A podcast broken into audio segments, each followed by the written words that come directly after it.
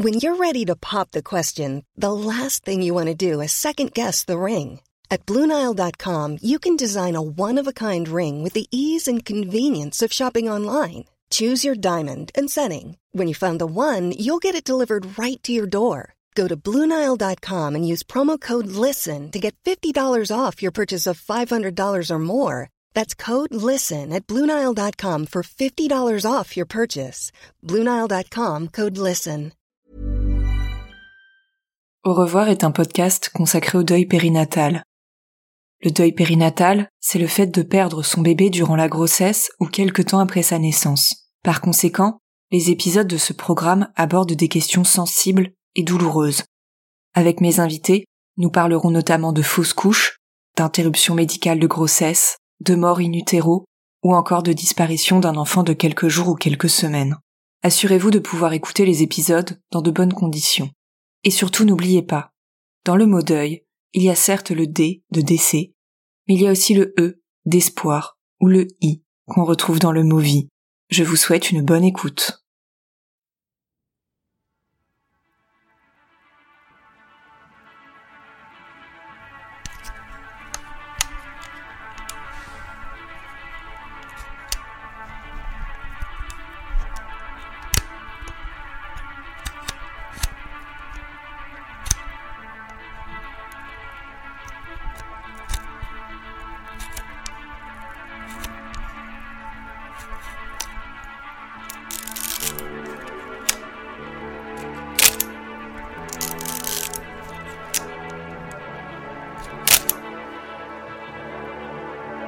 Ce bruit que vous venez d'entendre, c'est celui de l'appareil argentique au moment où on prend une photo.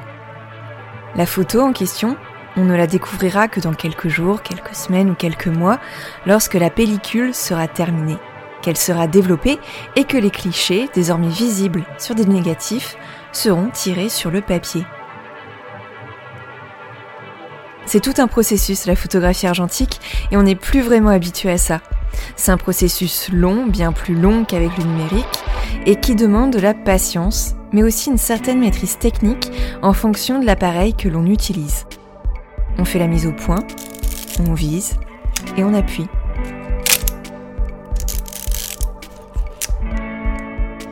La semaine dernière, Estelle et Victor vous ont expliqué leur parcours pour essayer d'avoir un enfant ensemble. Et c'est un parcours long qui demande de la patience, de vouloir devenir parent.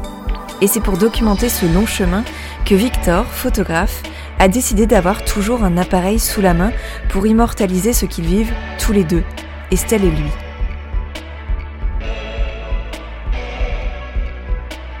Estelle avait déjà fait une fausse couche en 2018 lorsque Victor lui propose, un an plus tard, au moment où une seconde grossesse débute à l'été 2019, de commencer à prendre des photos.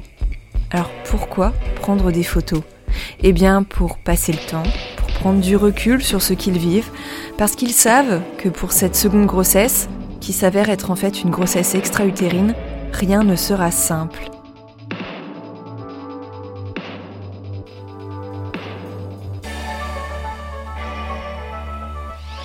Depuis ce mois d'août 2019 et depuis cette conversation lancée dans un hamac pendant des vacances dans la Drôme, Victor a lancé ce projet intitulé Cicatrice.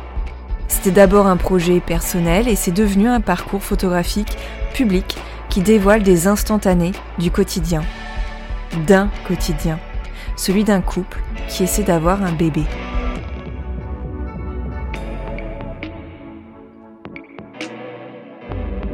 Parce que si l'important est de voir ce qui est invisible pour les autres, pour reprendre une citation du photographe Robert Frank que j'avais déjà cité dans la première partie de l'épisode, l'important c'est aussi de montrer ce que c'est, pour de vrai, le parcours pour essayer de devenir parent, la grossesse extra-utérine, la grossesse qui s'arrête, les règles qui reviennent alors qu'on espérait être enceinte et la culotte menstruelle tachée de sang. Ce que c'est aussi l'attente dans les couloirs de l'hôpital, les consultations en visio, les rendez-vous médicaux à la chaîne, les stimulations, les piqûres, les cachets à avaler, la fatigue, la lassitude, l'impuissance, l'espoir, l'amour, le quotidien d'un couple et la place d'un homme dans un protocole de PMA. Ce que c'est aussi le besoin de marcher, de prendre l'air, de respirer. Bref, ce que c'est d'espérer devenir parent. Le photographe, c'est celui qui voit et qui a ce superbe pouvoir, avec les images qu'il crée, de montrer ce qui est tapis dans la pénombre des vies intimes, dans la pénombre de la parentalité. Et c'est de ça dont nous allons parler aujourd'hui.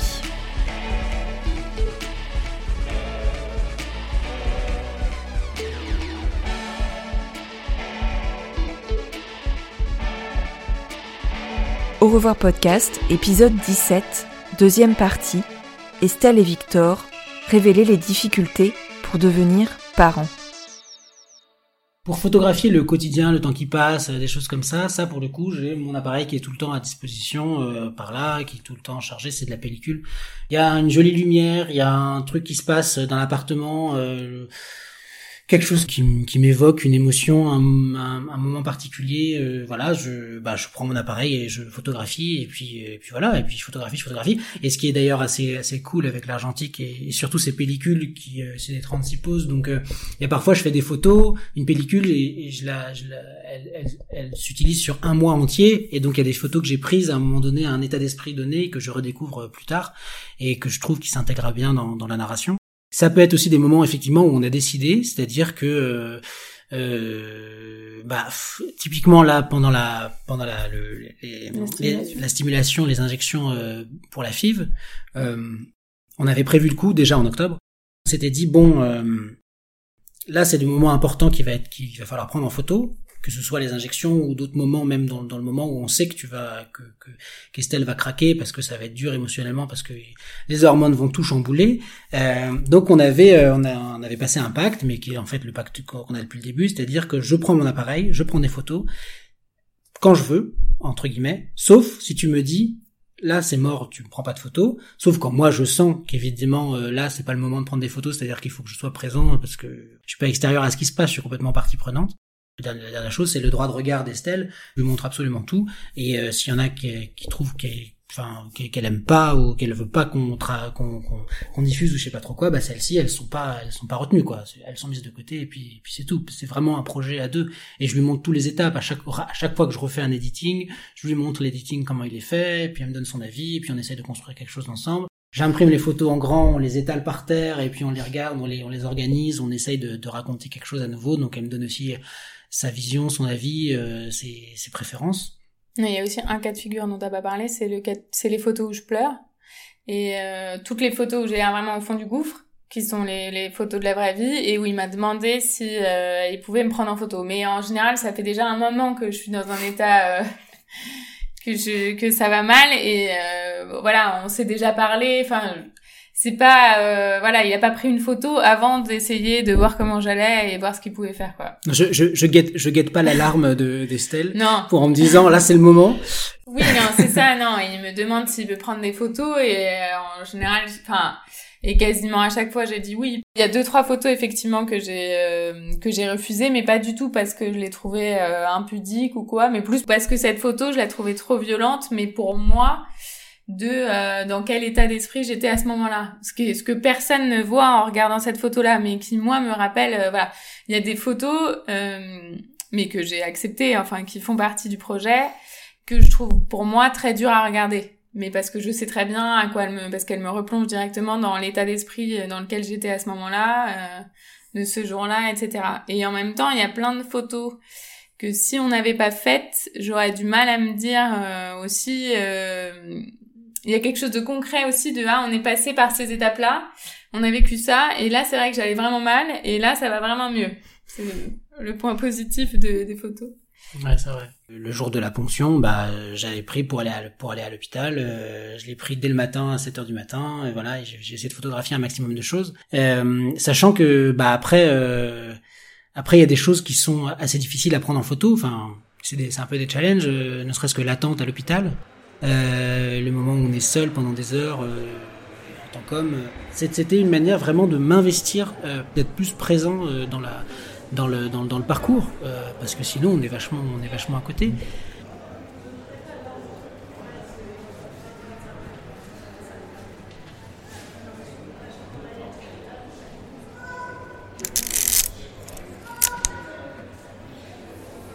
Faut bien se dire que pour les hommes qui sont moins fertiles, euh, il y a très peu de choses qui sont demandées euh, de participation euh, dans, la, dans, dans, la PMA.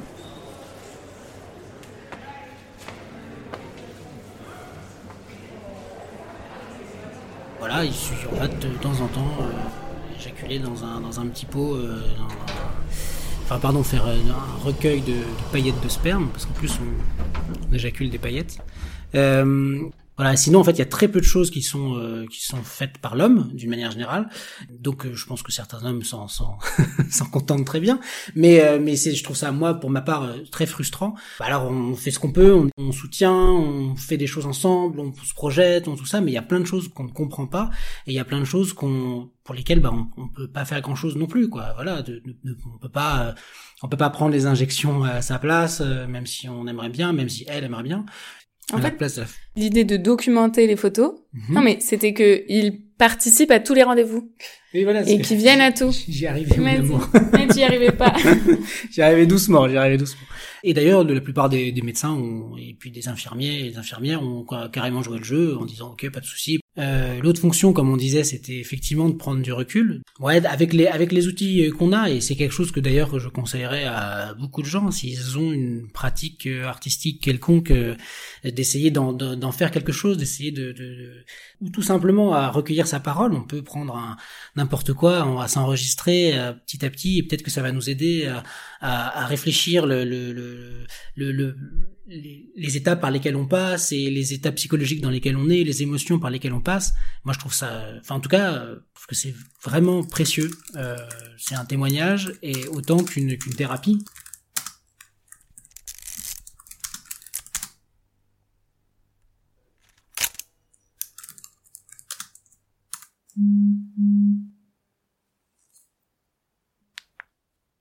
Et surtout, quand je l'ai posté sur Instagram, il y a plein de gens qui sont venus me, me contacter, de personnes que je connaissais plus ou moins vaguement, euh, ou d'anciennes connaissances qui sont revenues vers moi, qui m'ont raconté des histoires euh, assez fortes euh, de, de deuil périnatal aussi, mais aussi de parcours PMA très compliqué. euh, voilà, plein de choses qui sont arrivées. Alors, petite précision, évidemment, euh, dans 100% des cas, c'était des femmes.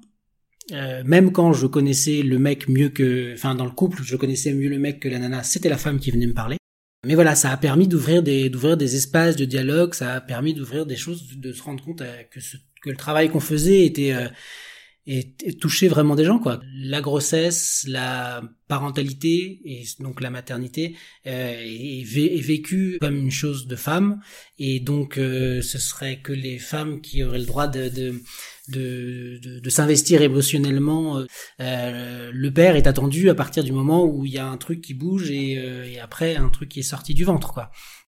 Il y a quelque chose de, qui, qui, qui, qui est de, de cet ordre-là. Il y a plein d'hommes qui sont euh, qui vivent très mal la chose, euh, mais qui, qui osent pas en parler, qui veulent, qui ouais, qui par euh, par convention euh, ne vont pas ne vont pas s'ouvrir sur ce genre de, de problème, ou alors vont s'en ouvrir de manière euh, très euh, très restreinte. Ça, ça va être ça va être avec euh, avec leur leur femme. Moi, ça a été ma, mon réflexe d'ailleurs au départ, hein, de m'en ouvrir essentiellement à Estelle et, et, et pas à d'autres, parce que je considérais que j'avais pas à- j'avais pas à souffrir. Euh, je considérais que euh, c'était pas mon rôle entre guillemets. Euh, je j'avais pas le droit, de- je pouvais pas m'autoriser le luxe du, deuil, le luxe de la souffrance. C'était pas à moi de, faire ça parce que c'est pas moi qui avais vécu ça dans mon corps, parce que c'est pas moi qui euh, qui avait euh, fait vécu la fausse couche.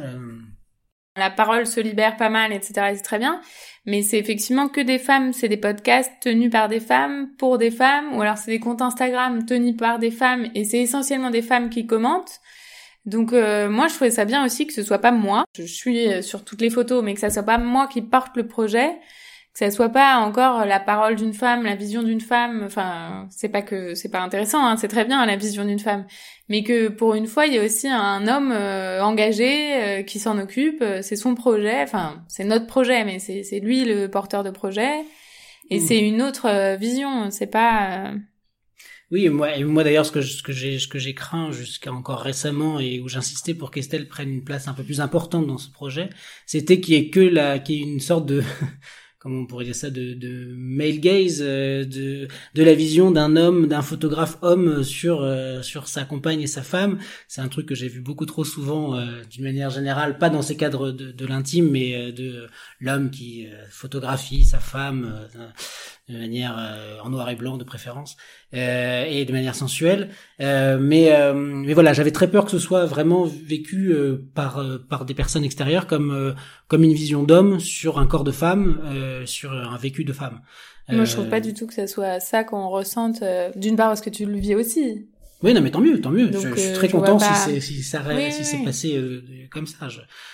Pour l'anecdote, on avait, quand on a commencé le, le, projet, peu de temps après, on s'est dit qu'on allait l'ouvrir en fait et, prendre des photos d'autres personnes et d'autres d'autres couples et d'autres femmes qui, qui auraient vécu ça. Et d'ailleurs, on a rencontré, enfin on a rencontré, on, on est allé voir une amie euh, d'Estelle qui venait de, de faire aussi une grossesse extra-utérine.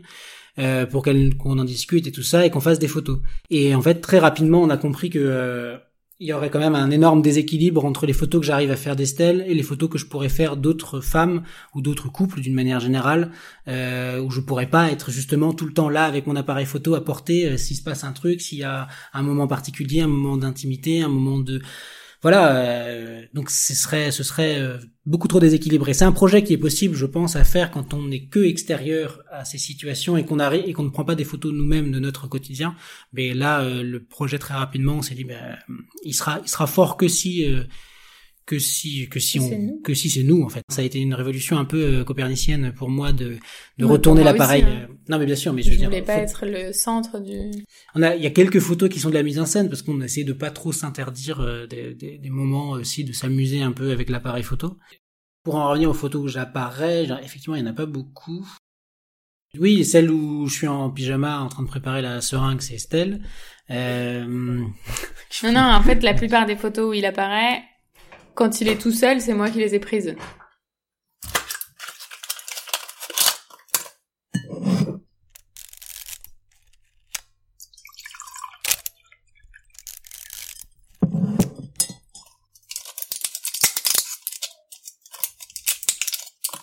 Les seules photos qui sont avec un retardataire, c'est celles où on est tous les deux. Ouais, ouais, complètement.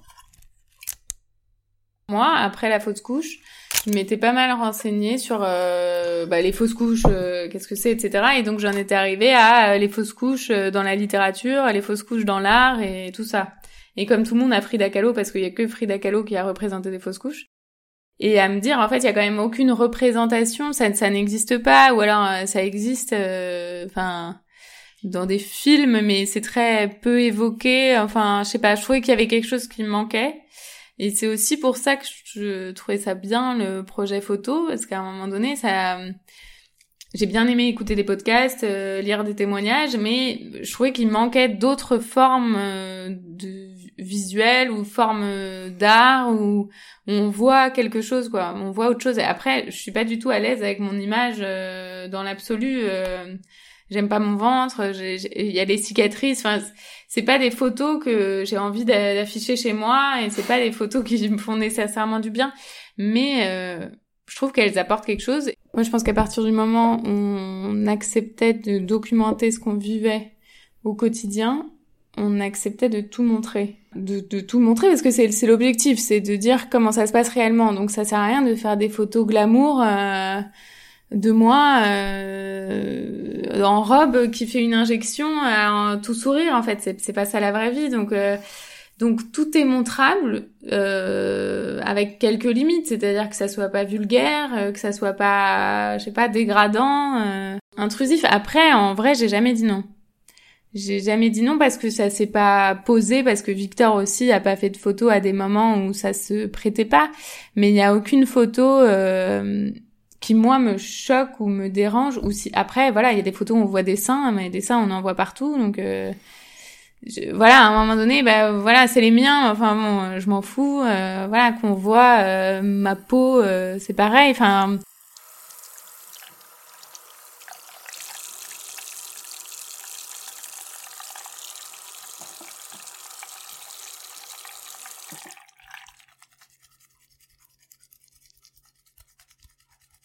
d'une part, au, début, le sang, j'ai voulu, photographier le sang pour photographier donc les règles dans le sens où euh, bah, c'est euh, l'échec de tous les mois quand on essaye d'avoir de, d'avoir des enfants et que ça marche pas.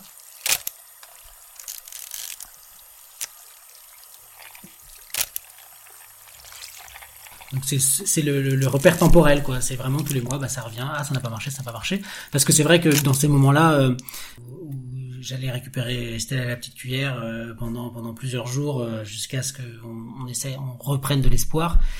C'est aussi une manière pour moi d'essayer de de reprendre en photo ce que j'ai pas pris en photo lors de la fausse couche. La, première, fausse couche. la première fausse couche, c'est celle que je ne prendrai jamais en photo. mais de toute façon, d'une manière générale, tout ce projet photo est aussi je sais pas quoi, un, un hommage à, à, cette, à cet enfant qu'on n'a pas eu.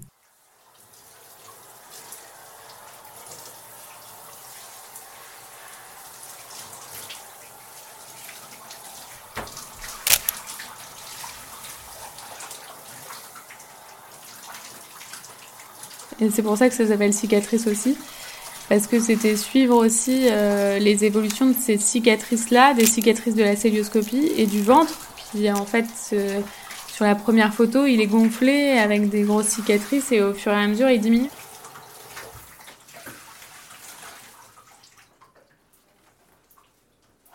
Dans quasiment toutes les photos, je suis pas maquillée, euh, je suis pas coiffée, euh, c'est au réveil, les photos où je pleure, elles sont sans filtre.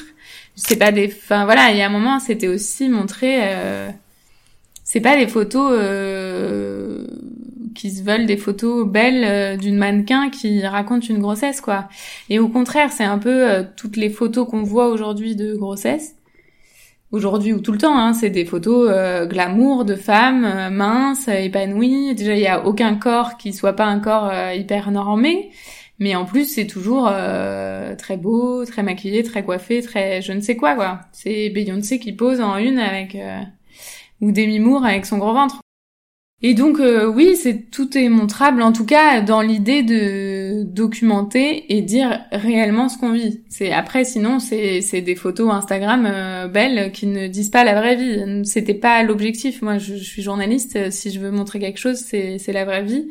Donc euh, c'était dire aussi ben nous on va montrer ce qu'on vit vraiment tout en sachant pas vraiment ce qu'on allait vivre mais en tout cas ce qu'on vit vraiment, euh, c'est ça, et nos états d'âme, euh, ils sont vraiment là. Alors on voit surtout les miens, on voit pas ceux de Victor, mais malgré tout, euh, bah, ils, de... ils transparaissent quand même un peu. Oui, j'essaie de les faire transparaître dans les photos du quotidien où on voit pas forcément Estelle, ou voilà, où on peut on peut essayer de, de retracer un état d'esprit plutôt que plutôt que effectivement un truc plus frontal. Mais c'est vrai que la, question s'est posée hein, de ce qui était montrable, pas montrable.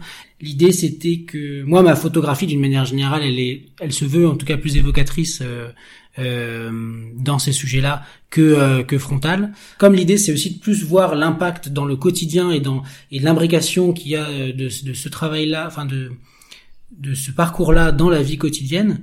Euh, bah il y avait une limite en fait à, montrer quelque chose de, de, de, de, super frontal. Ça aurait pu être super médical, ça aurait pu être euh, entièrement euh, voilà, et puis j'aurais pu insister euh, vachement pour photographier l'opération en elle-même de, de, ponction, photographier, je, je sais rien, l'opération de grossesse extra-utérine.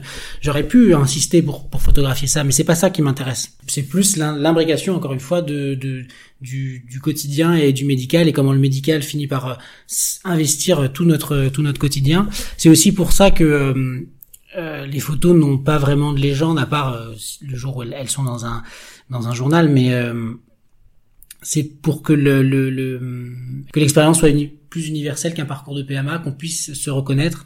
Euh, je sais pas, ne, serait-ce qu'un couple qui, qui, qui, aurait vécu euh, une maladie, euh, une maladie grave ou n'importe quoi, de voir à quel point ça peut, euh, ça peut prendre.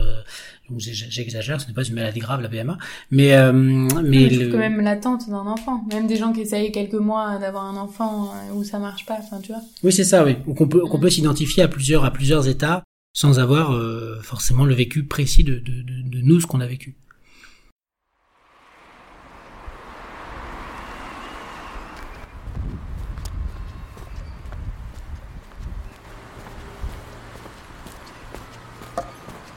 Je sais pas si ce projet se, terminera d'une manière générale.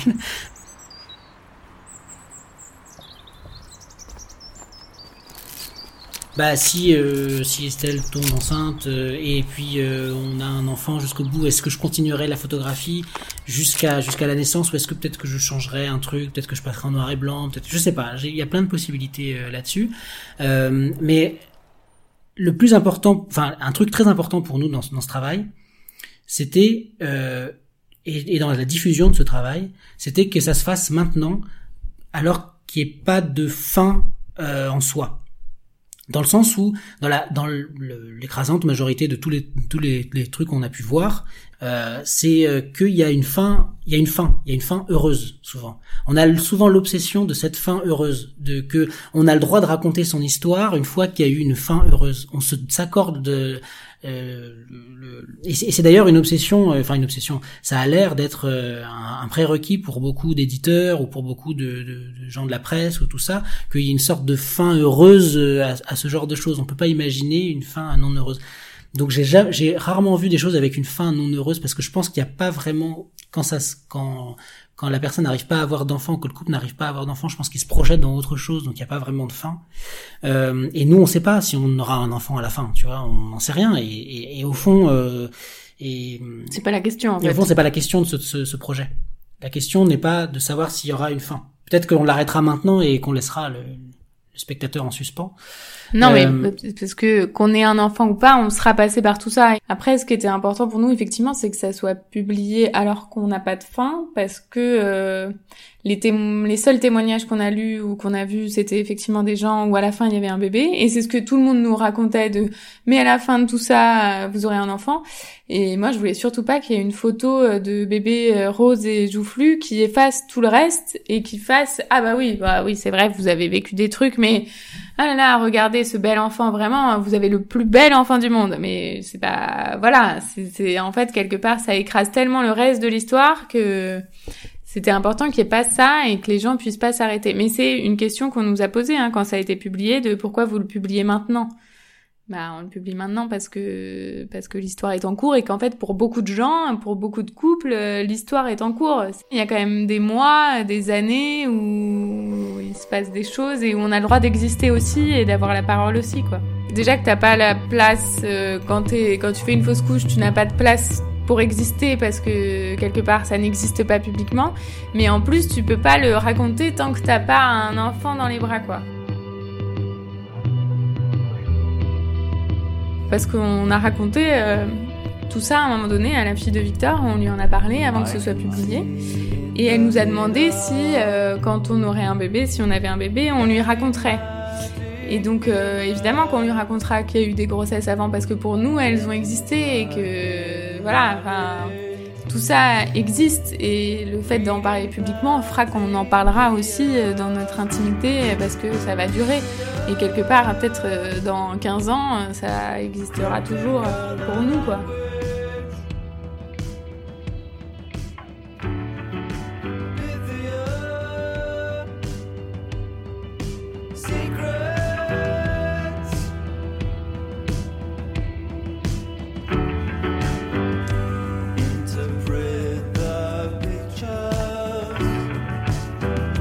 Cet épisode un peu spécial touche à sa fin et j'espère que cette balade photographique en compagnie d'Estelle et de Victor vous aura plu. Les photographies réalisées par Victor dans le cadre du projet Cicatrice ne sont pas encore visibles dans leur intégralité, mais certaines ont été mises en ligne sur son compte Instagram et dans le magazine Polka du mois de novembre 2020. J'ai également mis en ligne quelques clichés sur le compte Instagram de Revoir Podcast. Bref, je vous mets tous les liens directs pour y accéder dans les ressources de cet épisode. Je tiens à remercier Estelle et Victor d'avoir partagé avec moi, mais aussi avec vous, leur histoire. Parce que le chemin qui mène vers la parentalité est bien souvent une affaire de couple, ça fait du bien de pouvoir entendre et écouter deux voix qui s'entremêlent. Je suis Sophie de Chivray et j'ai eu le plaisir de réaliser, monter et mixer cet épisode. Alors si vous avez à cœur de soutenir Au revoir podcast et d'offrir à mon travail une plus grande visibilité, n'hésitez pas à mettre un petit commentaire et à lui attribuer 5 étoiles sur Apple Podcast.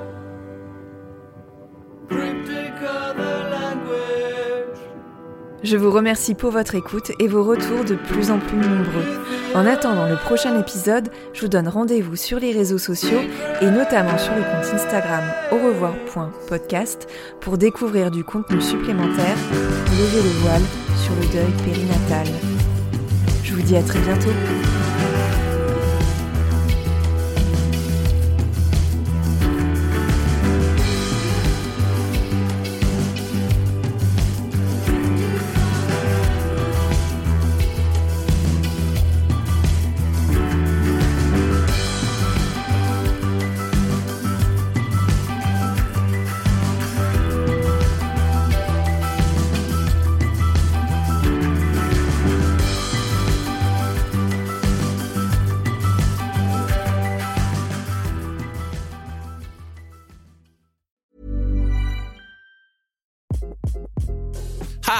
This is Craig Robinson from Ways to Win, and support for this podcast comes from Invesco QQQ, the official ETF of the NCAA. The future isn't scary. Not realizing its potential, however, could be. Just like on the recruiting trail, I've seen potential come in many forms as a coach. Learn more at Invesco.com slash QQQ. Let's rethink possibility. Invesco Distributors, Inc.